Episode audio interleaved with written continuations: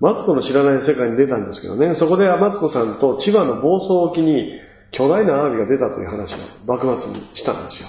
で、潮流が変わるぐらいの巨大アワビだったと。でね、その話で後で放送収録終わった後、スタッフからちょっと巨大アワビの、巨大生物のイラスト送ってくださいってわかりました。確かセルさんが書いたのあったなと思って、保坂に電話して、保坂、ちょっと巨大アワビのやつ送ってくれや。わかりました。セルさんのであるでって言ってた5分ぐらいだったら。社長、セルさんでなし、よろずやさんのイラストでしたよ。よろずやだったかおかしいな。まあ今送っとけって。で、放送見たら、巨大なサザエの絵が入ってて、 山口敏太郎事務所はサザエとアワビの違いもわからんのかというふうに保坂のせいでなってしまいました。山口敏太郎の日本大好き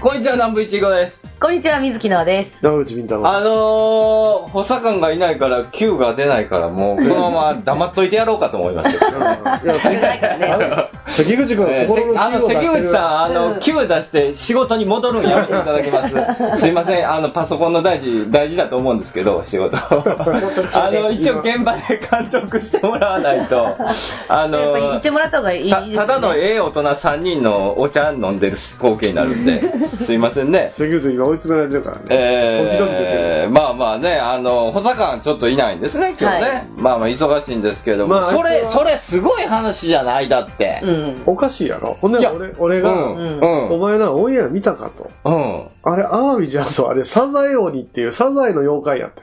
うん。え違いますかって。で、もうイラスト見せて、はいはい。この巻き貝、うん。これをサザエと呼ぶのだ。うん君はこれをアワビと呼ぶのかねって言うと、えーこれがアワビじゃないんですかいや、確かにね、確かに貝やん。それはええねんけど、似てるかそなまあ、それはいいんですけど、うんで、どうやったらその、オンエアまでこぎつけれるそのうね。それ途は。中で誰かが気がつかいない。ろんな大人の目が入ってますようね、んそれは。誰も気づかなかったえんちゃうで、それオンエアされて、されどうなったんですかえ、それネッ、トのマツコさんとかが見てるんじゃないですかマツコさんもまあ見てあるかもしれないし、まあネットで祭りや。あ、その VTR でサブ出しねでえスタジオに戻ってきて反応って言うんじゃなかったんですね。あ、俺らが喋、余談で喋った時に、後でオンエア直前に挿入されとったんやあ、挿入がされてたんですね。とということあいうは、ーことは演者の人はまあ知ら見なてい。ないんだ。だうんからマツコさんを見て愕然としてるかもしれんし、うんあ、オンエアをもし見たらね。 AD やな。うんああ、いや、じゃあ AD と保坂の間で、アワビとサザエの違いがな分からんかっあいや、でもね、誰が止めろよななんやろうな。あそれでネットがちょっとざわざわってなったた。んですんなるほどねあ、アホちゃうかと。ーうん。ほんでねいや、でもね、俺はでも、俺はでもね、どっちか言うと、補佐官に同情する タイプ。いや、でも全然違うやん。あのね、アこワビとサザエれ、これ、僕の中であるんですけどね、あの、キャベツとレタスと白菜問題ってのがあってね。違うよ。いや、今、今、関あら口、関口さん、ううなずいんうたけどなずいてくれたわ。味が違うちょっとわかるやんな。ちょっとわかるやん、ほら。え、絶対、だって味違がう違う。味ちがょっと待違うっ。て。違うねんって。これは間違ったこと言うの前提で言うよ。うん。やっぱりね、ちょっと何かしら、あとね、あの、芸妓、舞妓、花魁問題っていうのがあってね。ああ、それは分からん。これも難しい。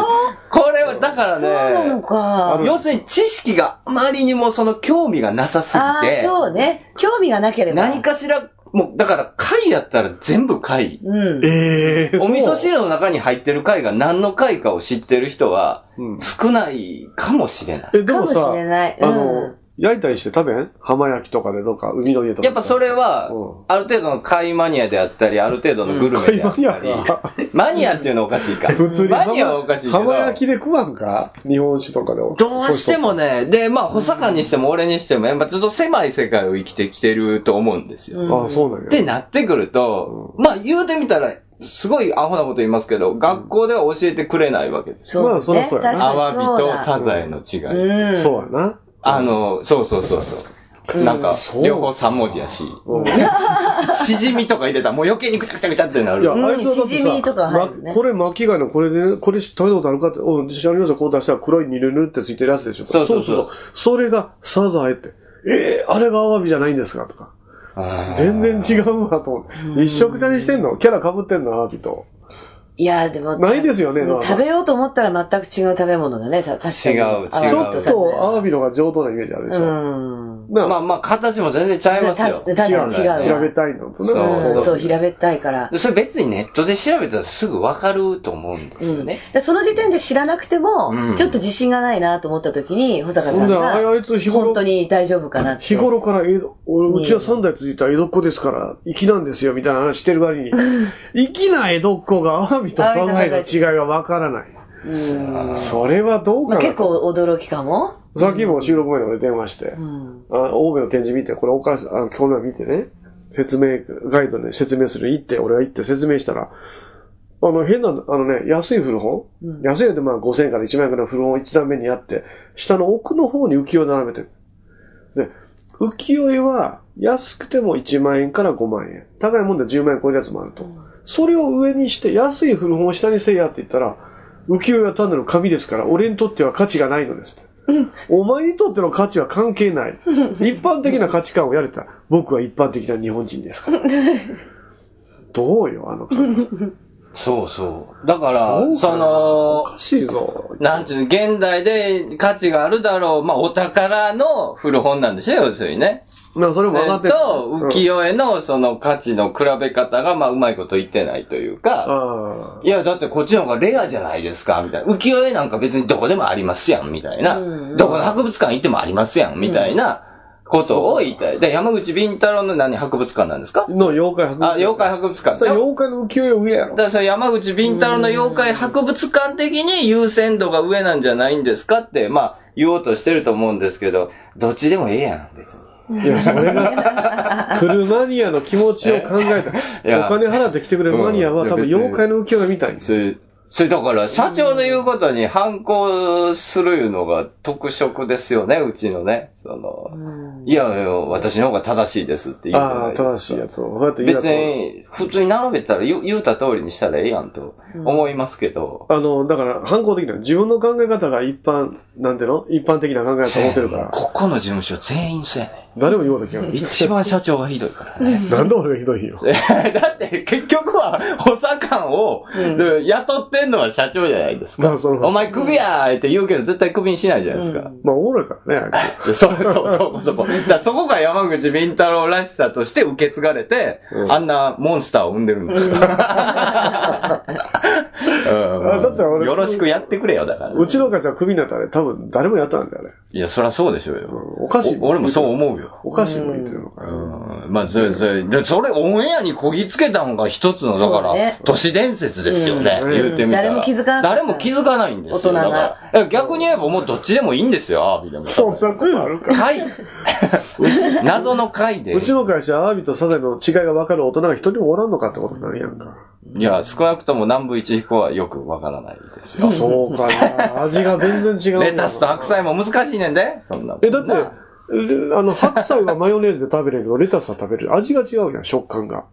ねえ。もうすごいまあ見た目から食いしん坊ならではの発言ですいねや全然違。うマヨネーズをかけて食べれるかどうかで。だって、そういう問題じゃない鍋にでき、白菜は鍋にできるけど、レタスは鍋にしたらまずいから。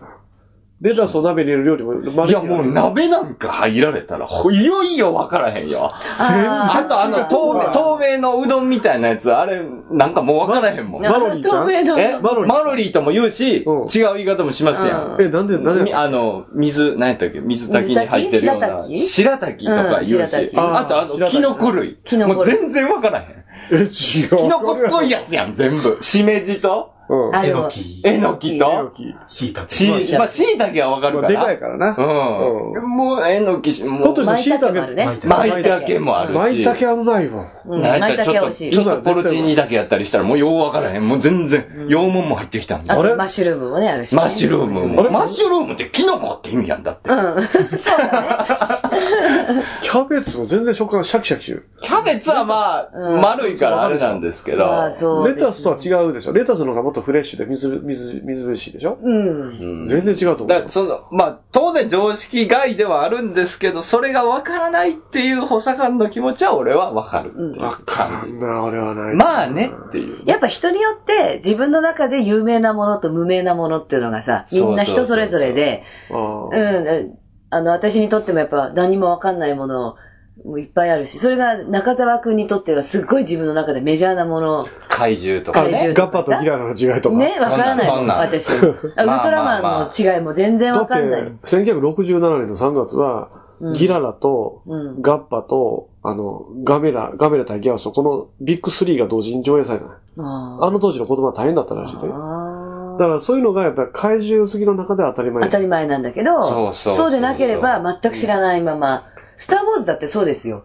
スター・ウォーズ全く興味ない人は、全くないんだまよ。、あて私はすごい好きなの。ああ、そうで、そうするうと、んあの、スター・ウォーズがこれだけ世界中で語られているのうんに、知らない人にとっては何にもどうでもいいことうだもんちの嫁絶対スターウォーズいかんもん。うん。面白くないっていう。うん。え、でそういう人もいるっていうことおもが、やっろぱいりやろ。世の中だな。うん。おもろくないかな。面白いと思うんだけどう、ん。うん。でもそれしょうがないですね。人それぞれだからね。で、嫁はんはダイハードとか、うん。あの、あの、暴走特急とか、ああー、アクシあョあンいもうね、のああいうシリーズは見るまで見るんですよ。うん。でね、なんかね、スターウォーズだけはダメなんだよね。うん。なんでなんだろそうか。う。あれ見ながらね。この前ね、竹本さんに、スター・ウォーズ一緒に行こうって誘ったんですよ。ええきっと好きだろうと思って。うんそしたら、行かないって断られたの。え、なんででなぜかって言ったら、UFO 研究家にとって SF は全然興味ないって言われて。え、そんなことまなあ、い。一理あるから。そうな の。ででもあそれとはまた別物 SF ちゃうのは作られたものだっていうのが。フィクションだフィクションで、フィクシ UFO ョンはフィクションじゃないと。そう。それを言われ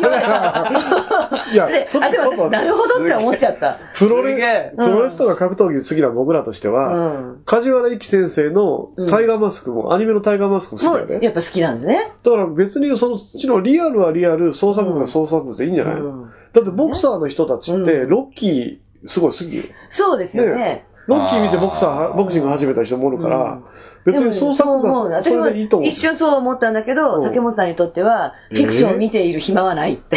暇はないって。そう、リアルを追求してるから。あの、おみこししたり、消防団やる人消防の野郎は重要みたいです けど。だかまあ、らリアルやからうねん。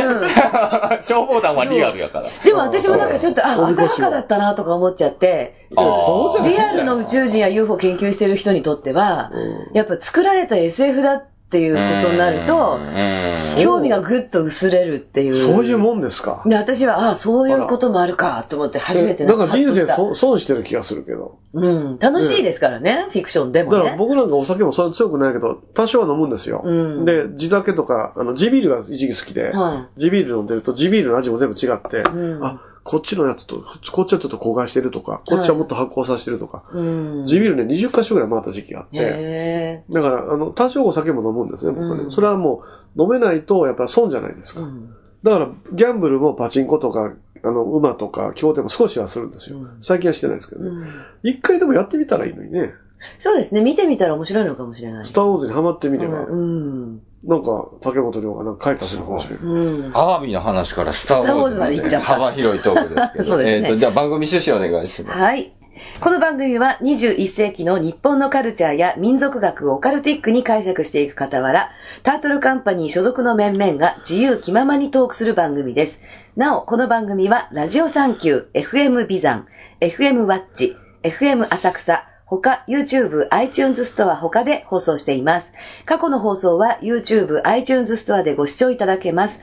番組公式 Twitter は、アットマーク、ビンタロウ、あえーアンダーバー日本。お便り採用された方には特製ステッカーを差し上げます。はい、ということでね。えー、補佐官一回、もうゲストで読んで追求したらいいね。うんあいつ、うんん。この前ニコ生で公開説教したよ。あ、してんねや。そうなんだ。ニコ生でずっと何してんねん。うんで、最初コントと思われてた。俺思ってる、うんそら思われるでしょうね。ね。そうなんや。まあでも大好評でした。はい。皆さん、保坂に対してちょっと不満が溜まっとったみたいやから。あーねううん。ちねの社員順番に呼んだ子が、博物館のキャスパー沢口とか全部。そうです。ねそうですキャスパーさんねもう身内で回していったらいいと思いますよ。はい。はい、ということでお願いします。山口敏太郎の日本大好き、えー僕は明け方中島みゆきを聞きながら涙を流しています阿波遍路そば美山徳島の観光名所阿波踊り会館の5階にて営業中本格的なお蕎麦を味わえるほか蕎麦打ち体験手打ち学校美山も大好評蕎麦を打ちながら友達と知り合える蕎麦コンも毎月開催中電話番号は070-5683-6052阿波遍路そば美山に来てくださいね山口敏太郎です徳島名物阿波遍路そばみんな徳島に来たら阿波遍路そばを買うてや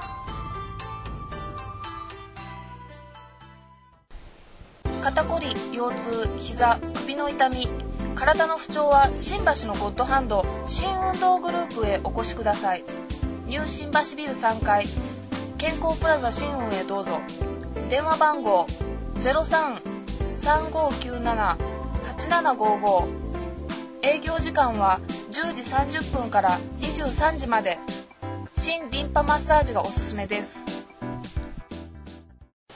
気の合う仲間とイベントを楽しむアウトドアサークルプレジャー会員数は男女半々で約100名バーベキュードライブダーツテニスライブから飲み会まで楽しいイベントがいろいろアウトドアサークルプレジャーはストレスを発散できる誰もが気軽に遊べるサークルを目指します年会費入会費は不要イベント参加費のみで参加いただけます様子見も大歓迎一度きりの人生だからみんなでワイワイ楽しみましょうアウトドアサークルプレジャーで早速検索よ iPhone 無料アプリオカルト情報満載のオカルト目次録山口敏太郎が監修する渾身のアプリ毎週1回更新12万ダウンロードの人気アプリをゲットしようオカルト目次録で検索あなたは信じられますかはい、えーっとね、ラジオネームポストマンさんからのお便りです。はい。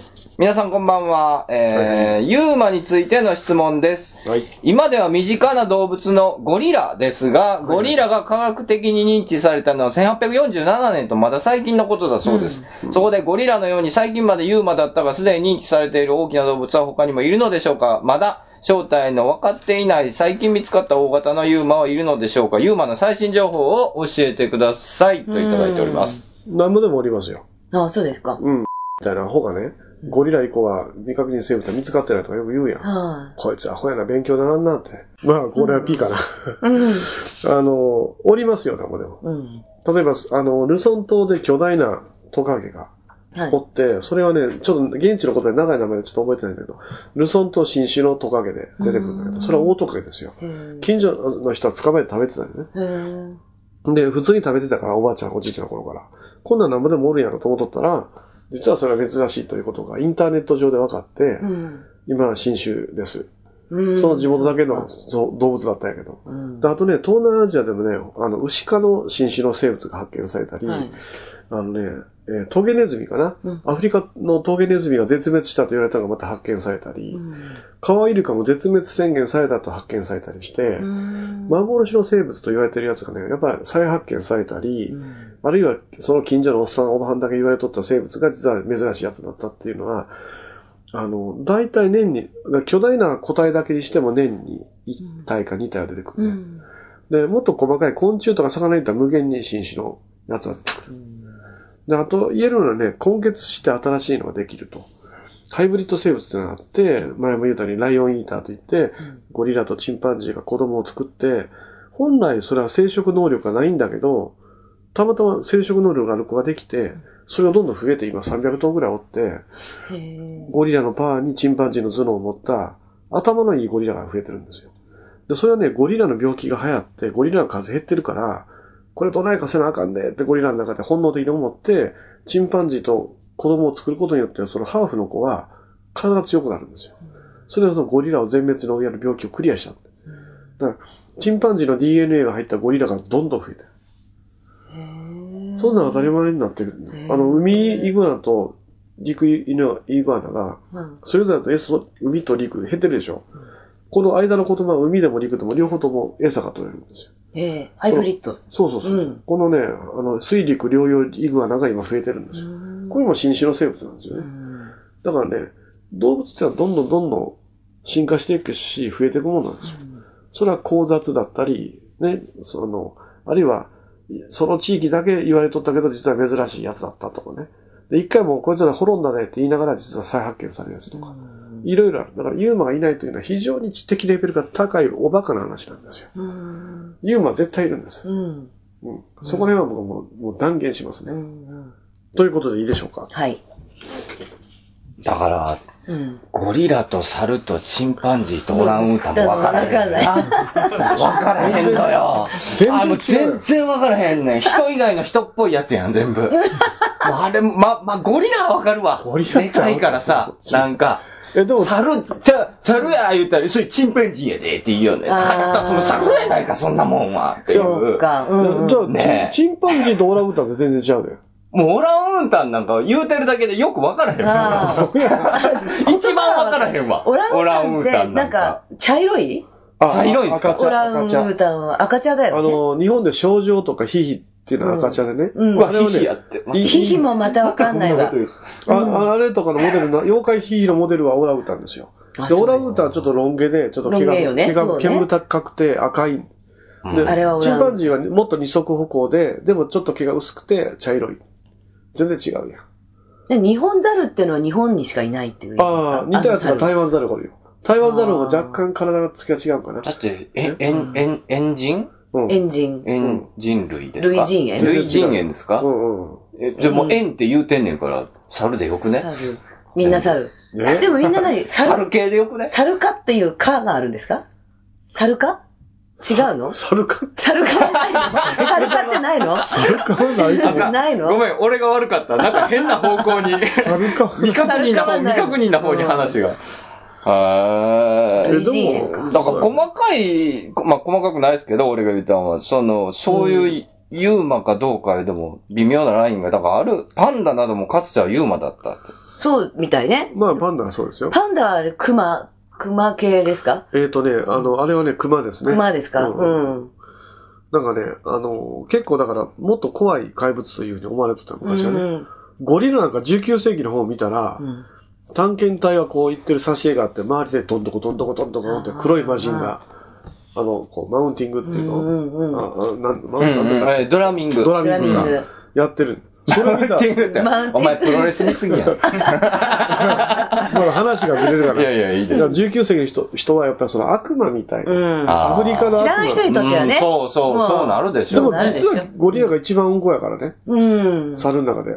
ゴリラめっちゃ温厚や温で。厚ですか。一番凶暴なのはチンパンジー、肉食ですから。はこうやって捕まえて、あの、他の、他のオスとメスが作った子供を殺したり、ー。へメスを奪うときにね、ー。へあー。るいは例えばうっさい、小動物をこう、肉、生食のまま捕まえて殺して食ったりね。あ握力が何百キロもあるでしーあ、ょ。そうなんだチンパンジーはめっちゃやばいでしょあ、。そうですか。うーん。意外と温厚なのはゴリラなんです。ゴリラ。うん。うん、なるほどね。ん2本目行ってみますか、これ。はい時間あるし。うん。えー、2本目、ラジオネーム、ローマ太郎さんからのお便りです。はいはいえー日本大好き毎回聞いております。ところで、このほどアメリカの CIA が公式サイトで UFO の X ファイルを公開したというニュースが話題になっています。これは1978年に作成されたもので、円盤型 UFO の写真が掲載されているようですあ。あなぜ今頃になってという憶測もある中、仮に UFO が宇宙人の乗り物であったとするなら彼らは何をしにわざわざ地球まで来ているのでしょう。とっととニューヨークの上空なんかに現れれば肯定派、否定派の論争に終止符が打たれるものだと思うのですが、えー山口さんはどう思われますかうん。あの、あれですよ。あの、まあ、時間的感覚は僕らと宇宙人は違うってことですね。あの、もうあれでしょ、だって、あの、あの、あと15年後ぐらいには、僕らの体のパーツが僕らの細胞で、まあ、iPS との関係なんですよね、自由に作れるようにパーツの取り替えが効くから、老眼になったら、あの、角膜を変えるとかね、なんかいろいろ全部筋肉とか組織を変えていくんですよ。さあ、120年ぐらいまでは楽勝で、は生きれるだろうと。で、宇宙人は実は1000歳ぐらいまでの、なんか寿命を持ってると。で、僕らが会社でね、サラリーマン時代とか、5カ年、経営5カ年計画とかい。ね、うんうんうん経営10カ年計画。ありましたね。うんでまあ、だから70代、8 70歳、8代の人生でね、まあ、10年かけて経済プロジェクトをやるとか、よくあるんですよ。うん。例えば戦争のプログラムを。ところが、1000年も寿命がある宇宙人にとってはですね、そういうプロジェクトの期間自体がもう100年ぐらい経ってる。だから、戦後すぐこう UFO が騒ぎ始めたでしょ、うんまだ、そろそろ行こうかみたいな感じなんです、宇宙人にとっては、えちょっと時間かかったけど、そろそろ行こうか、70年ぐらいか。うん、そろそろやなっていう感じ。うん。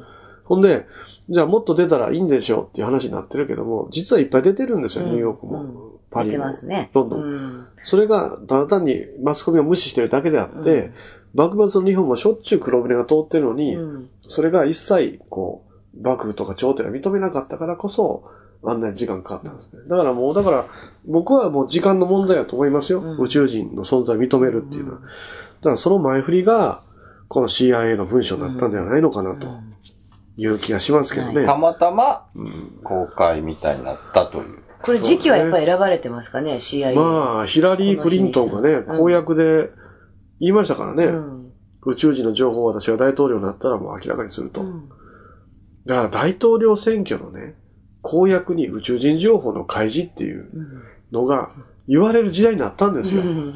ようやくここまで来たかなって。うんだからまあ、焦らないで、もうちょっと待とうやってところはありますけどね。うんただ30年前、40年前と明らかに感触が違ってきてますよ。そうですね。みんなが UFO を普通に見たっていう人が増えてきて、うん気軽に撮ってる人が増えて、うんでどうやらいるらしいということまで来てるじゃないですか。はいあとは、まあ、政府とかそういう、なんていうんでしょう、政治家側が認めるか認めないかだけに来てるんで、まあ、時間の問題でしょうね。 UFO イコール宇宙人の乗り物ではないということそをうです山口から説明。だからあ書いてありますえね。、 UFO イコール宇宙人の乗り物ではないのだから未確認飛行物体は宇宙人の乗り物とは言えねえやろ。未確認やかでも UFO の中に宇宙人の乗り物である可能性はあるわけよね。ら。なん選択肢の一つとしてね。うん。でまあ、タイムトラベルしてくるタイムマシンかもしれないし、あるいは異次元から来てる異次元人、多次元構造の宇宙とかね、は超ひも理論で他の宇宙がいっぱいあるうとん。そうですね。そしたら違う世界からパラレルワールドから来たあ。パラレル未ワー来ルド。人、あうの、ん異次元人かもしれんと。中に乗ってるっていう感覚自体が、だいぶこう、物理、地球物理的な感覚なんだよね。そうなんですあよの、うん。の乗る必要ないんですうよん、ね。次元が違うので、うん何かに乗って他へ移動するって考えてしまうから、そうなんで宇宙船だってなっちゃうんだけど、もっと次元を高く考えると、その生命体だけでここに来ていて、今すぐ目の前に別な生命体がいるっていう存在も、す。次元を考えれば、高く考えれば、うん全然私もあり得ある。れから、今目の前に、うん例えば乗り物に乗ってない宇宙人がパッと現れてきて、で、隣の銀河からやってきましたって言っても私全然驚かないし、その生きかそう生き方は全然わかんないんだけど、私たちには。うんまあ全然多分理解できないんだけれども、その動き方っていうのが宇宙人の乗り物っていう、ちょっとそれが乗り物うん、乗り物に乗んないと来れないっていうこと自体が随分すごい地球人的。操縦すると操かね。縦するっていうね。うん。ほんまに進んっどったら操縦せんやろていう。しない。もう乗り物はいらないだでっしょ。て車やってもう自動操縦で A ちゃんがね、ね、私たちだこうっ運転てしてないハンドルを握らなくてもいい時代にもう来てるからだ、からひょっとしたら UFO は一つの窓口で、うんあそこがタイムホールみたいなもんでピュッと出てきてるだけうん、かもしれないし、なんともいろいろな考え方があるっていうことで、だから未来人、異次元人、うんうんでもう、いや、過去からタイムトラベルしてきてる先史文明の可能性もあるし。かもしれないですね過去人かもしれないし。うんと未来の地球人である可能性もあ我々るのし。人かもしれないし。うん。それは全く。なんともわかんないですよね。単に同じ時間軸のどっかの星の人っていうのは、非常にちょっと幼稚なんというか、そうなんですよ。 20世紀的な考えだから今、同じ時間軸の中で、遠くにある惑星から、うんこんな距離のところまで来ることができないだろうって、うん。物理学者は言うから、うん全部その時点でなしになっちゃうんだけど、その考え方時点が、がすごい地球的っていうか。でも、この考なえる方ねにするまで俺20年戦ったよね。まあそうでしょうね。うん。俺 UFO 側からも、ニラサーさんから側も、未来人って言うな、異次元人って言うなって言われてるのに、もう、いや、そういう、先輩そういうこと言わないでくださいって言って、うん俺が言うてうん、竹本涼、ニラサーさんの世代までやっぱり宇宙人であってほしいね。そうですね。それはわかります。彼らのファンタジーの気持ちとしてはうん宇宙人であってほしい。でも俺はそれは非科学的だと思うから、俺は異次元人とか未来人の方がええでと。うんどっどっちも可能性としてはもうあるとは思うんです。なるほどなんとも言えないもん、私たちにはね。二十数年前から俺言うてて、うん中学生ぐらいのやつそれでもすごいにと思、う山口さんの説って俺の説と似てるってよく言わ れる。ういや、多分君は生まれる前から俺言うてるわって。ああ、ようやくね、提唱してきてね。長いね。だから長い、うん、すごい論争ですよね。多分もうメディア見すごいて、よ本とかテレビうんで、最初に未来人って言ったら俺やかああ、そうですら。うか。ん、たけしさんの番組でそれ10年はすご前に言ったからね。いいや、ためになる、ね、ためになる人はためになる話ですようんこれ全ね。然何に有効活用するんだっていいう、やね。いやいやい話ではあやいるや、んだこけれれど聞もきたい人いっぱいいますから、すごいじゃないですか、山口さん。研究家になったらいいのに、UFO 研究。なっとるわ。あ、まだ時間余ってた、ごめん。もう 落とし終にわらせようかな、思おっとて。今今あれ、お終わまりだパターン余ってやたから。わ。終わり、終わるパまターンだ、や。まだ30秒余ってた。あごめんあ、なさいそう、へえ。いや、でも新鮮。全然知らん人間からしたら、うん。感覚ながら喋ってる。価値がある。そうかな。うんじゃああわ今なんかアンビリバボー見てる感じやったもん。な研究家二人読んで。私は単にし好きで、そういうの読んだりね、してるだけそで、うそうそう研究家なんじゃないだからけ乗どっ。て移動するという考えがそもそももう宇宙人の発想じゃないっていうのは。ないそうななんつうんですか、この理路整然とうさんくさいことを言 ったのい や確かにっていう。墜落がおかしいよ。うん高度な文明持ってる宇宙人がそう、墜いや落ー墜落っていうことがもうそこから地い球やもう人ご的だよね。めん、時間ないわ。ありがとう。んはーい。面白い。 まはい、えーお二人にステッカー差し上げます。山口敏太郎の日本大好き福島には UFO の形をした UFO ふれあい館という市の施設がありますこんにちは一級妖怪伝漫画担当の岩佐美希です山口先生もっと原案早く上げてくださいねええ僕はもう結構早く脚本書いてる方だけどな、うん、時は南北朝の動乱期妖怪退治を行う美少年の僧侶がいたその名は一休ド S な一休にド M な新右衛門マッチョな将軍様女底の茨城童子面白すぎるとダウンロードが12万を突破アンドロイド iPhone の無料アプリとして発売中あ皆さんぜひ一休さんの活躍を期待してくださいあと森吉の頑張れラジオネーム、ししまる16さんからのお便りです。はいえー、こちら今回は鬼についての質問です。来年のことを言えば鬼が笑うなどと言いますよね。うん。個人としての解釈には諸説あるようですが、一般的には明日のこともわからないのに来年のことなど予測不能不可能であるので、あれこれ言っても仕方がないというような意味合いで使われていると思います。うんこの場合の笑いは、あーあざ笑う、せせら笑うの類だと思いますが、んどうしてあざ笑う、せせら笑うのがよりによって鬼なのでしょうか鬼には人間界の将来を予見する力でもあるのでしょうかもしもその力があったとしたら鬼ヶ島で桃太郎を待ち伏せして撃退できなかったのはなぜなのでしょうかまた、天狗やカッパ、ムジナやタヌキなどの他の妖怪が鬼の代わりに選ばれなかったのはなぜなのでしょうかご教示ください。ますびんたろう先生どうぞよろしくお願いいたします。難しいなるほどね。すこごれいで一す言で言うねのは難しい。またムジナやタヌキ。無地なたぬき無無地事ななとタヌキは違いますよ。これ無地なたぬ僕、きさっき無地なって調べたら、タヌキのことを無地なっていう地方もあるんです。あそうなのあとのい、うか、俺そもそも知らんかったけ知ど。らないアナグマのことをムジナが指したりする場合があって。アナグマ正式にはそうみたいです。うん。へーで、タヌキは、タヌキとアナグマって違い分かりますよ。結構ま似てたわるんでかんす。ないものが出てきたたあぬきの、とムジナと呼ばれたアナグマの方がややややさ痩せてる。あそうですでタかヌキの方が顔がね、ぽちゃっと丸顔で、俺俺だって船橋もそこ、夜中く車走ってたら、あの、山手の方かにタヌキの巣があって、えだって、あの、何度も見てますよ、夜。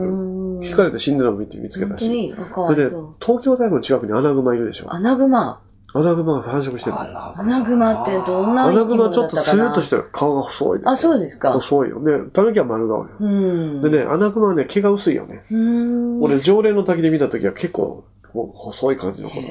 色が色はね、ちょっと白っぽいかな。白っぽい薄い茶色。タヌキはね、焦げ茶色っぽい。タヌキ黒いですよね、結構うねん、ち。ょっと割と焦げ茶。うんで両方ブラウンやん。も全然 違うよ。アライグマともちょっと違うし。そこやねん、もう。基本、白と黒とかやったらわかんない。うん赤と青とかやったらわかんないけどい。や、だからブラウンだ無地、無薄地いな茶色に、濃い茶色。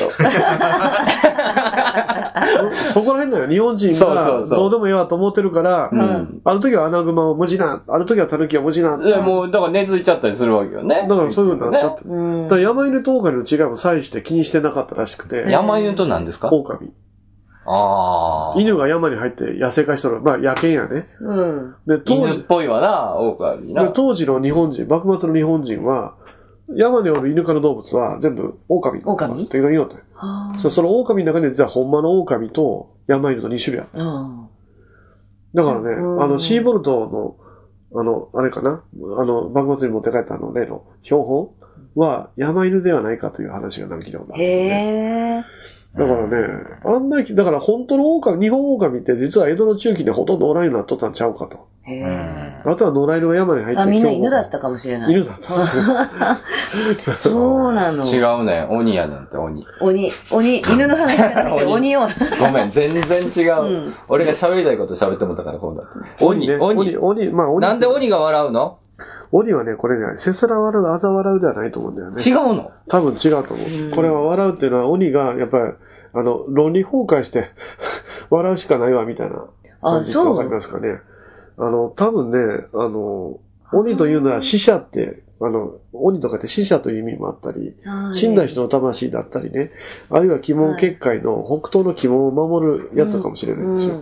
で、だ、だあるいは死者という意味の鬼があって、鬼門結界の、鬼門の守り神という意味の鬼があって、そういうね、なんていうか、死者、死んだ人の側から言うたら、ああの、ありもしない来年の話ということを言われたら、やっぱり論理崩壊してしもて笑うしかないし、でそんな確定もないことを言うことはおかしいというふうな、幽霊としての鬼はあると思うね。で、鬼門結界としては、その町が平穏であるようなことをするために結界の神として鬼門に祀られている神様からしたら、おそれはおかしい、笑わしてくれるわと。少子千万と。そういう未来のこと、悪いことが起こらないように結界を守っている鬼神からしたらですね、将来に悪いことが起こらないように守っているのに将来のことを今から言うっていうのは、それは少子千万という意味なんです。だからね、これは妖怪の鬼というよりか、鬼門結界の鬼門の神、あるいは死者という解釈よりした方がいいんじゃないのかな。まあだから、例えばそれだと、この、獅子丸十六さんから言えば、例えば神が笑うでも、いいんじゃないかという。そういうことだよね。なぜその鬼なんだと、鬼、鬼ヶ島の鬼なんだと、あのね、赤いイメージの赤やいイつ。メージになりますよね。鬼ヶ島の鬼。まあ、うんその部分だけか解釈して言うんであれば、あの、なんていうの鬼の犬間に洗濯とかね。ねその鬼を、あ私もそれ思ったんだけど。言うなぁ。うん、これはどういう鬼なの弁慶の泣きどころとかね。なんか強い、弁慶か強い人の象徴として、うんうん。強者の象徴として、鬼という言葉を使ったかもしれない。ああ、そうかもしれない。弁慶、弁慶サイドの泣くでここやられたらとか。で、鬼がおらんまに、まあ、それはほんまの妖怪の鬼じゃなしに、怖い上司だったり、怖いおとんおかんのおらん間で遊んだれみたいな。うん。だから、強いものの象徴として鬼。うんうんその強強者でさえも、まあ、その強者という中に鬼という言葉を当てることによって、まあ、結界の神とか死者とかいうふうに当てたんじゃないのかな。うんその人が少子先輩はそんな笑ってまうわなっていう。うんだから、鬼ぐらい強い人っていうのは、よく例えば仕事し、仕事の鬼とかね、うまあん。いますねなんとかの鬼って言うじゃないですか。うんそういう徹底したプロっていうのは、多分ね、未来のことなんて言わないんですよ。うん多分目の前の現実だけを一個一個クリアしていくのが仕事の鬼だったり、いろんな鬼なんだと思うんですね。だからそういった意味で強者とか本当に強い人というのは、あやふやな未来の話はしないと。うんうんやっぱり確実性のある現実を捉えていくのが本当の仕事の鬼であり、あの、鬼、鬼の、鬼の上官であるということではないのかなということかな。まあだからその、いかつい存在としての鬼が、そういうことその、せせら笑うとか、 はって笑うっていうのが、多少その、うんうん、その行為ってすごい威圧感なわけじゃないですか。すっげえ怖い人が、はって笑われたらすげえ怖いじゃないですか。うんこれ、例えばだから、うん来年のことを言えば、カッパが笑うって笑わしとけってなるでしそうょ。ね。そうだね、ねパパ あね。んなやつヘラヘラしとるやないか、普段からってなるから、うん。天狗もギリやけど、天天狗もギリギリかだからな。そういう、だから狸が笑う言われてもね、ちょっとそう怖い。だね。可愛らしいこと。あ、そうなんすかみたいな、森ではね、みたいになるから、うん。そう、そういう意味での鬼が笑うようなことを言ってはいけないという意味なんですね。そういうことだよね。教訓的なことも含めての。鬼さえも笑ってしまうような不確かなことを言うなと。うん。うん。だから今の現実を見据えなさい、現実に。そういう意味のうん、ことわ今ざなスんピリだチ。ュアルとかに妄想で走ってるアホどもに言いたいことですね。うん。うんだからね、さっきその鬼神とかね、うんあの、神の存在としての鬼もある言ってたけど、その、この人言ってますけど、その、鬼ヶ島で桃太郎を待ち伏せして撃退できんかったんかっていうのがあるんですけど、こ れについてはどうですか神やったら、大体勝てるやろ。いや、で来てもも、でもあれちゃうの。桃太郎の方がやっぱ強かったの。さらにパワーが。桃太郎の方が神っぽかったやろ。神対神の戦いって結構伝説になって、このす神げえとドラゴンボールみたいこな。の神対この神の戦いがあって、この神の方が強かったって。よく、ムカデ対大蛇で神同士で戦ってね。例えば、大蛇が勝ったとかね。そういうのあるんですよ。だから神々の優劣ある風かとら、だか大蛇やって。待っててて。ら大蛇が勝つ。それは全あ、それは違う。違う。それは違う。だいぶ分かるとそ分かれはる違う。それは違あう。への、え。だから多分、やっぱ騎士よりか桃太郎の方が霊力が上回っとったって。霊力ね。あの、桃太郎も実際あれだもんね。やっぱりその、あの桃太郎神社とか、ちょ神様扱いであ、しでょ、も確かにね。信仰の対象やから、そ桃うで太す郎は。部ね。桃自体、霊的に不あ、そうなんや。そうね。イザナギとイザナミが、で、イザナミの奥さんの方が先死んだよ。うん。で、イザナギが旦那さん寂しくて会いに行って、ちょっと予備の国の食べ物を食べちゃったから、うんものすごい怖い体になってしまったと。今、予備の神様と相談して帰れる準備しますんで見ないでくださいねって約束する。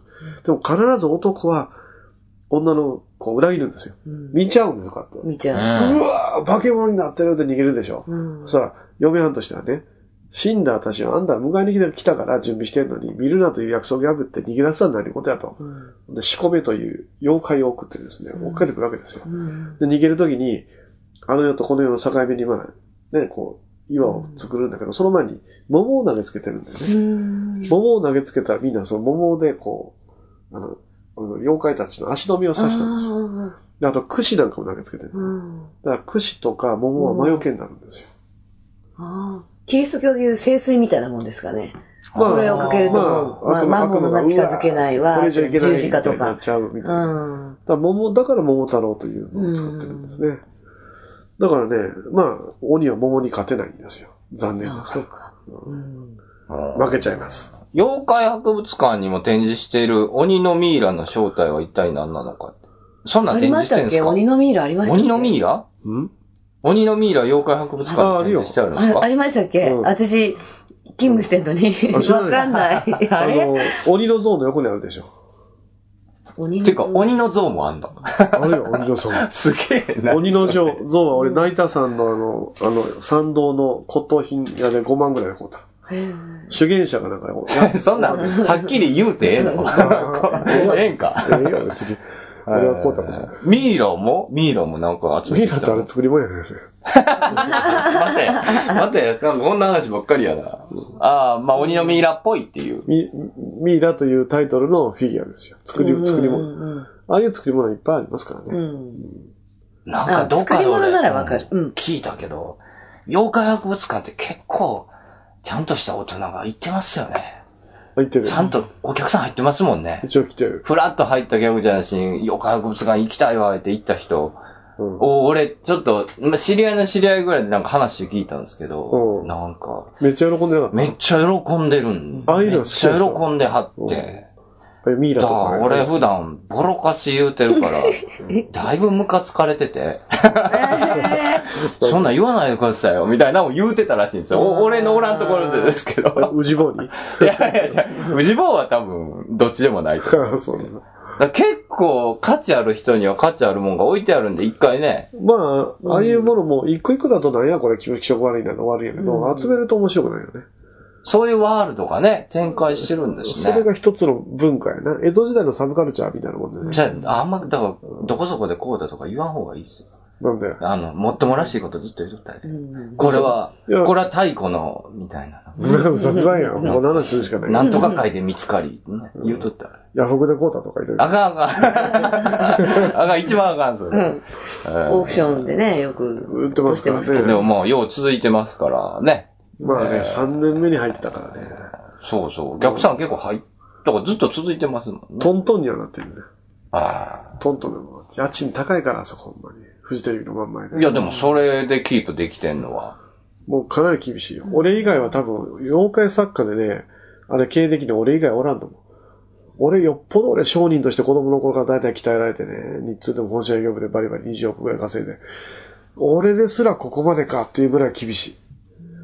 うん手、打つ手がないですから、もう。しょうがないんですね。うんなんともコメントのしようがない です。今日はノアさんがすごいね、大人っぽい。えまあ大人なんですなかんか今日カッコもシックなね、そうですか黒のねそうですかねセーターでね。なんか今日は ね、大人っぽ大い。人大人なんですかっぽいっぽい。それか単に疲れてる疲れてるから。そうです。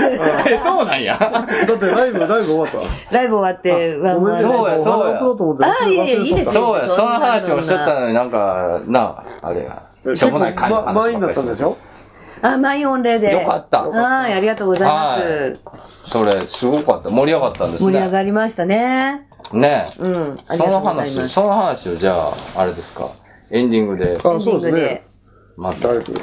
え、ね福島でもやるんでしょ今年は。そうね、福島でもどっかで、あの、であの今レコーディング中なので、ええアルバム制作が終わったら、あああの、まあ、福島でもレコ発、東京でもレコ発。そうなんか、ノアさんの、なんか、常設会場みたいなの欲しいです。常設、ええ必ずここでこの人は、この時期常設にライブをやるでみたいねな。そういう場合は普通、だから事務所が箱持ってんねんて。そうです。事務所が持ってくれればね。そう。うん事務所の常設、事務所員、事務所員ちゃうねわ。 補佐官出してどないするの違う違う。事務所のタレントが、何かそのこ行きゃ絶対誰かが出てるっていやいいうや、。それも作るね。あの、劇場っていう吉本吉本がやってるやつ。ああいそうう、そう俺はだからね、あの、あの、ロフトプラ100人ぐらいの小屋で、はいちょっとサブカルでトークとか音楽できるやつをそうね、まあ。やっぱりね、作りますよ。その建物があれまあ、あんまばいりいできないねこ。と言ったら鬼に笑われる。鬼に言われる。そうそう、最えー初。そんな落としかいということで、ステッカー差し上げます。うまい締めですね。山口敏太郎の日本大好きえー、今からお話しする会談は、ある友達の知り合いのおじさんの姪っ子の旦那さんの上司の奥さんが飼ってた犬から聞いた話なんですが。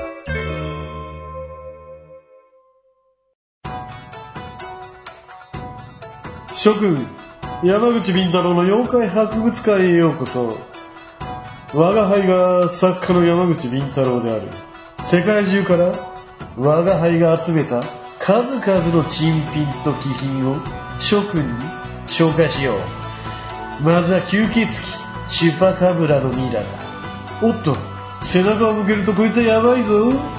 次は、角が生えたウサギ、ジャッカログラこいつを待ち受け神にすると幸せになれると言われてるんださらに謎の生物ケサランパサランまだまだこんなもんじゃないんだ宇宙人から許可された UFO の撮影許可書さらにさらに呪い面の実物大写真またフリーメイソンコーナーもあるんだお台場デックス東京ビーチ4階台場商店街にあるのが山口敏太郎の妖怪博物館諸君ぜひとも来てくれたまえ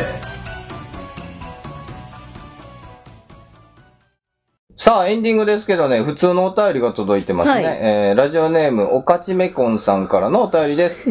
えー、おおかかちちめめこんですね。えー、初めてお便りさせていただきます。えー、いつもポッドキャストで拝聴させていただき、皆さんのゆるいトークに癒されております。さて、えー、お声を聞いている皆さんにお会いしたくて、昨年末に行われた放送100回の記念公開収録の観覧に参加させていただあきました、ら、ありがとうございました。えー放送の中で放送100回の、えー記念公開収録のトークがうまくいかなかったお話を皆さんでされていましたが、えー人が話している時間はみんな自分のしたい話のことを考えて黙っていて、その話をするタイミングを狙うばかりだったというような内容を、ノアさんがね、おあー話しされていたのを聞いて、ああ、私が会場で漠然と感じていた違和感はまさしくそれだ。違和感感じて気たんだ。づうんき、 バレてるやんけ。うん。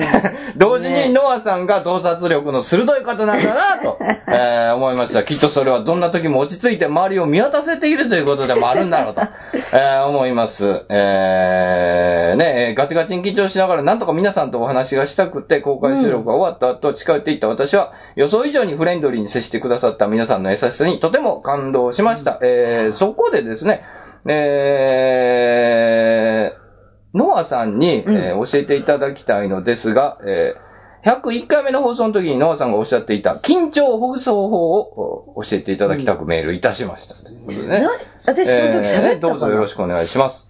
緊張をほぐす方法を喋ったんでしたっけ見たいっすよ。101回目の時。人覚えて覚えてないです。だから、自分緊張をほぐす方法があるんですって言っやっててるこ、とを言ったような気でもって何かは言わなかったんでしょ、おそらくうね。ん。あそんな感そうじいだっうたのかああったんだけど、途中でなんか話が終わっちゃったような、そう、いつものね。あいつものいつものね。感じでね。ねあ。ーで、まあいろんな人がい結る局か何だったら、んだ謎のまま終わっていったと、うん、話がまた展開しちゃって、ただそういうのは私はあるんです、みたいなことを言っただけで。え、どんな方法があるんですかそれですねそれを聞きたいんです。私が緊張をほぐす方法は結構何個もあって、あそうそれは何個ももう主にライブ前あなんあで、歌う前なんですよね。はいあの、お客さんこうやってチラッと覗いて、ああ、今日も満員だなと思って緊張するじゃないですか。はいお客さんずっと待ってる。ー。で、そうした時に、あの、自分がその、緊張しちゃうから、うん。一人でこう、瞑想に入るわけなんですうよん。。瞑想。うん、瞑想に入って、で、えあの、瞑想はな何ですかその、なんかこう、うんあーあーぐら組んでこう手を置いてうそこまでね、。できるスペースはないので、あ、座ってこう。うん、まあ、あの、座ってやるんですけど、うんうんメンバーの人たちって大体緊張してなくて、うんもうその辺で大騒ぎしてるわけ。あーももうう、ベテランばっかりだし。もうベテランの人たちだし、今から演奏するのにっていうう、んうんそうですよねまあ様子をこう、もうなんかさ、もうタバコ吸ったりなんだかんだ喋ったりして、大騒ぎで楽屋にいるわけですよ。うんうん1分前まで。うんうんうんうんで、私はそれができない人なんですよ。うん。うんあある程度自分の世界に入ってう、ん集中してからうん行くっていう方がむしろ緊張がほぐれる。うんあー、そういうタイプうでんすか。。だから、あの、話しかけないでねっていうことで、一人で隅っこに行って、目をつむってうん、あの、正座してう、んあの、約1分ぐらいで、ほう2時間ぐらいのほうワンマンライブのほう流れを1分で完遂するわけ。わーっと。あの、その時時間の感覚、それこそ異次元みたいな感じなんだけあど、ーにやったら2時間かかるところを1分ぐらいで、流れ、歌の曲順とかこれそう、曲順で全部頭の中でば大体歌うんですう。んで、トークバーってやってて、歌、それが1分半かぐらいで1回やると、それが、やってることは1分か2分間ぐらいなんだけど、1回それやるとね、自分で安心するの。うまくいくんですうかまくいくんです、それえで、。それやんないとどうなるんですかやんないと、まあ、やんなくてもあんま変わらないと変わら ない。やってもやんなくてもあんま変わらないかもしれない。あ自分自分が落ち着くってこと自分の気持ち的にはうん落ち着いていけるみたいな。うんあの、やることが決まってる時はあのね。ね、スケートの黒岩選手が言ってたの同じで。そうですか。黒岩選手はこう滑る前に、うん自分がこう、イメージトレーニングして、うん見事にカーブを切って、このカーブで抜いて、はいはいはい最後突っ込んで、これトップに入うっんていけるってやると、そうですね。うまくいくんですね同じことですね。ああ、そういうイメそーれジトをレーニングですね。イメージトレーニングをやって、うで、行くんです。ただ、あの、この前のそのイベントの、トークのイベントみたいな時っていうのは、はいはい何が起きるか分かんないじゃないですか。ええ。うんで、打ち合わせもあんまりしてなくて、ええもうその場のアドリブでうんなんかやる、うんみたいな時の方がむしろ緊張感がないんです。緊張しない。僕とオーケンさんのライブ、そうそう、そういう時とか、この前の時も。ノアさん、追ってくれてよかったよ。そうですかあの、うんもう、あうちの事務所だ、歌える人誰も来なくなったみたいな、はいでも安心しました。 歌唱力があって。うんうんうんそのね、オーケーさんのイベントの話もまた後日、あの、後でしますけど、うんその、だから、この前のあの、101回の、100回記念の時なんかは、うんうんはいあの、南風さんが全てをやってくれるって思ってて、はいで、はい私はもう話振られたら、うんその場でなんか喋ればいいって思うから、目あは、目はうつろでしたもんね。ーうん、ああのああいう時はむしろね、なんか、緊張しないっていうか、本番になっちゃって、うん何か流れが止まってるって思うと、うんうんその時に初めて緊張する。あ、やばいという。そうですねなんか今どうなのやばくないっていう、うんうんふうに思った時は、それ本番中でしょあーその時は緊張しますけど、うん。公開収録やっぱ難しいね。うん、日な本のんやつかはなんかね。で、あと、うん。並んでる人が多すぎたなっていうのは私は思いましたけど、ね。みんなお互いに顔見合わせて。で、誰が喋るの誰が喋るのみたいな、いうのもあって、で、なんかやっぱこう、まあまあまあね。うん。で、私はなんかこの人喋りたがってるっていう雰囲気こう醸し出してるじゃないですか。誰かがうん喋りたそうにしてると。してると。うんで、誰か別な人が喋ってるところで、うん他の人の顔を見ると、うん今こう入ろうとしてるみたいな、 中澤かなでちゃんの様子とかあ、ー中澤くんもそうだけど、うん今なんか喋りたいっていうのが見ててわかるから、うんだからそこで私がまた別な話バーって喋っちゃうと、うんかわいそうじゃない。えそんなの考えだなだくからていいのに私もなんか喋るのやめようとか思あっちゃう、んそれで言葉数少なかった。うんそれでもう喋るタイミングを失ったまんま2時間経っちゃった。なんかね、ノアさんなんか不機嫌だったんじゃないのかなっていうファンもいて、 えー喋らん、あんまり喋らないし、みたいな。だから不機嫌っていうわけじゃないんです。そういう人に譲ってた。うん、そうで、いつも一人で喋ってるから、うん、だから、ずっと一人で喋ってるか、あの、経験が長いから、こういう人、たくさん人がいると、うんむしろどうしていいかわからない。ラジオも一人だし、ああ。ね、で、ワンマンライブも一人だし、なるほどねメンバーに自分の方から振ったりして、ああ、そうか。うん、が切り盛りをするっていうのがな、いつもそうだから、なるほど、ね。うん、今回みたいなのはすごく逆に苦手で、ああ。もしなんか変なこと私が言って、うんそれで時間取っちゃったら、超、おなんか失礼じゃないかとか思うと、もう何も言えなくなっちゃうんですよ。ああ。いや、まあ、あの場で失礼とかないですよ。 ないか。いやあー、それでね、まあ、ままああままああまああの、このうちと提携をする某 FM 局が、はいちゃんと収録の、こう、まあ、機器があって、うんスタジオがあって、うんちょっとお客様入れるようになるって言うて言うてるから、うーん。で、まあ、某、あの、その、その町にあるうん大型商業施設で、はい。公開収録とかもやりましょうあ、あるある、そういうの。あるでしょ、あーよくありがち。あーでそれ日本大好きをそこでやって、はいそしたら、あの、ステージもあるし、ああ、もうそれ嬉しいわ。それはいいですねでそれだったらちょっと有名な人も山口さん呼べるっていうから、んそうよそうだそうだ。それだったら別に、ね、ガリガリガリクソン君とか、島田秀平君とかそうでね、あの、岩井島わ子さんとか。あ楽しい。わ、そうんん、な。それ楽しそそうだ、公開収録やったらちょっとうん、やりますよ。そうよ。せやけど、呼ぶの、うちの事務所の人間とか呼んだらやばいよ、これ、まう。た。やっぱね、外部の。もう俺らだけにしようぜ。まあ、まあ、お台場とね、この間のパンディットで2回やっても大体分かったでしうん、ょ。もう、ああの、の、うちの事務所、タレントのポテンシャルが。うんだからいや生、ライブってね、うんやっぱりこのパッケージング、今パッケージングされてますね、編集されてますけど、うん生でお客さんがおって、まあ100人ぐらいおって、その圧に耐えて、なおかつどういう風に話を持っていけるかって考えるって、うんそんなね、誰もできないんですうよん、。そうです、そうで。、ですどうするかってもう何十回何百回とやっていくしかないんですよ、ライブを。うんそうだね。そそうういいうことです。結局だから、えー、ルーティンじゃないですけど、うんその、イメージすると。だからこそうねこの方なんかは結局その、うんえー、演者の皆さんに話しかけるときにね、うん。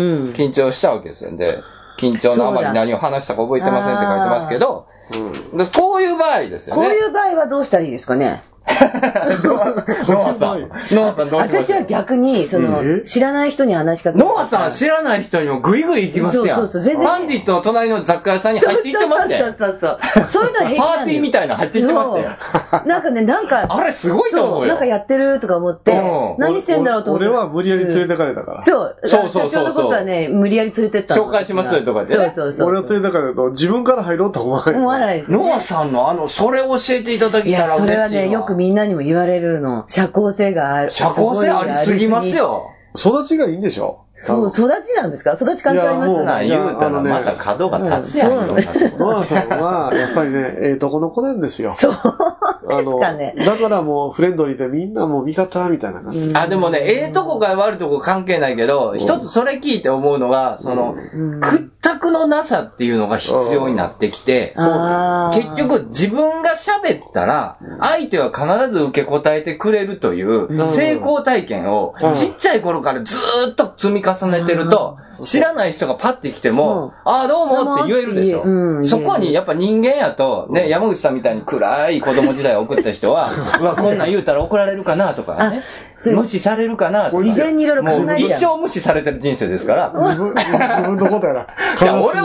は、俺はどっちもわかんな悲しいな、南部事故。自分の生い立ちを語 るの。何を嬉しそうに反撃してんねん。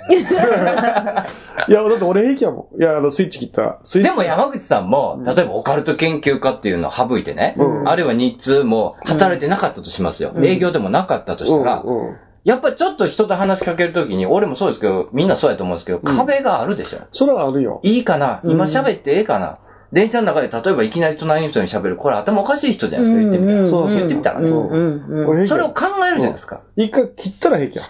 そうそうそうそうそそう。れはけだけど、ちょっと営業マンスイッチ入ってう、ん。あ、そうそうそうそう。あどうも社長、お久しぶりですね。ネクタイ買いましたね。奥さんからのプレゼントですかとかそういうのをそれはき意図的にやってるんです。そうそうそう。まあ、うんい何面もあるかもしれないけれだからども。ノアさんみたいにお父さんお母さん周りの人に愛されて育 った子供はうん平気なんですよ。素でいけるんですよ。こと言ったけ ど。愛されてなくてもええの。だから、 ななんていうのまあそうやけど、もう南部とか俺みたいなこの歪み切った人そんはなそう、それはこと認めないですよる。それは認めるけど。無理です。うんでもまあ、そういうことやとわ。りかし、その、初めての人でもうん、フランクには話せるし、そうそうそうあと何か話しかけられてきても、はい、何ですかって、そうそうそう全く知らない人でも、すごい笑顔やし電車の中でも平気よね。でよく、まあ、人にこう道を聞かれても、まあ、すぐにこう、あとなんか、アーリーさんも平気やん。アーリーさんも平気そういう人かな。アーリーさんめっちゃ平気やね。だってあの、東京に出てきとったあのノリでずっとやられるから、俺びっくりするから、うん電車俺の3人ぐらい乗ってて、俺とアーリーさんと呼ばれ誰かが乗ってて、うん明らかにやばい人が来たんよ。はい。僕はペッペラペッペラペーンって来て、あ、これはあかんわと思ったうら、んそうんな話です。あの、アーリーさんが、やばい。あの、ま、ま、アーリーさんがね、あ何や言うてんの君何言うてんのいや、話しかけんといて、話しかけんといて、あの、ブラブラって、あ、膝の上に座るか、おばちゃんの膝の上に座るかって言って、ほんと、ぴょっと座らした。へえ、そこまではちょっとでしできないかもしれないけそれはど。まあまあまあまあまあ、そういうことですよね。 うん。えー 絶対あかんだな。からスイッチと、その、そうね。あとはその、まあ、笑顔と、ですよね。うんそういうのがポイントかなと。まあ、緊張は緊し張、ないんですね。緊張はね、まあ、その、なんだろう、やることが決まってる時の緊張感と、あとそあのー人が、そういうこうん、あの、今までこう自分の中に入れてきたものをその本番で出せるかみたいな緊張感と、またこう人とフレンドリーに話す緊張感ってまた違まうずじゃ違ないい。ますから。ああ、うん、でそういう人に。に対する壁っていうのはないかもしれない。そうそうそうそう、うん壁。壁はないかもしれないそら、そう。だから、まあ、おかちめこんさんが、その、フレンドリーにこう、人に接するっていうには、例えば何、どうしたらいいかみたいな、緊張をほぐす方法っていうのは何でしょうね。うん自分でも、でも、自分の方から満面の笑みで近づいていけば、うん拒否する人はいないですよ。大体そうよ。うん俺はそう思う。うんで自分が大体褒めときゃええ。うん。そうそうそう。うだってね、自分 え、のちゃ方なんいですますよ。社長。そうでしょ。まあ、大変そさっうき。も言ってた、いいネクタイですねって近づいてくるでしょ。そうそうそうまあ、普通、いきなり笑顔で罵倒するやつはな。ねそうまあそうよね。そうそんなやつはおらそんう。だからこっちがね、笑顔で近づいていくと、大体向こうも同じように帰ってきてくれるから、そうそうそうなんか自分があの投げたものが返ってくるじゃないですか、世の中って。ああ、割そとうそう。うん。だからこっちがふてぶてくしくいると、うん向こうも。だから俺めっちゃ得意やね。うん陰でボロクソ言うてるやつもパーティーとかだったら、ああ、久しぶり元気してました、先輩とか言うもん。でも向こうもなんか、いな、れ何も言ってないような感じで。山う口君普通に言うてる。え、じゃあ山口君俺のこと嫌ってると思ったら違うんかななんてなるやん。ん。でもこう握手しながら、いつかやったるぞと思うところがありますけどね。で帰ってネットにブワーまあは。それもまた二重人格なんだけど。俺高校生ちゃうんやかグワーかけてら。俺は正攻法で勝つね。まあ、いやいや、いいと思います。はい、 そんな感じですね。緊張をほぐす方法は自分が笑うことです。そう。うんそうすこるっとちから、そううん敷居を下げてうね。ん、あーそうですねあ。ーそうするといいと思いますよ。いいと思いまそうす。だねはい、参考になったでしょうか。はいえーステッカー差し上げます。えー、言ってもらおうか。お便りお待ちしています。nippondai.suki2005.yahoo.co.jp 日本大好き 2005yahoo.co.jp までお願いします。番組公式ツイッターは、アットマークビンタローアンダーバー日本お便り採用された方にはに方には特製ステッカーを差し上げます。今日、割ともうリアルのお便り多なってきてるよね、多最い。近ね。うん、すごい嬉しいですああね。よかったと思います。うんはい、ということでね、えーまた次回になりますね。はい。はい、また次回です。さよなら。さよならあー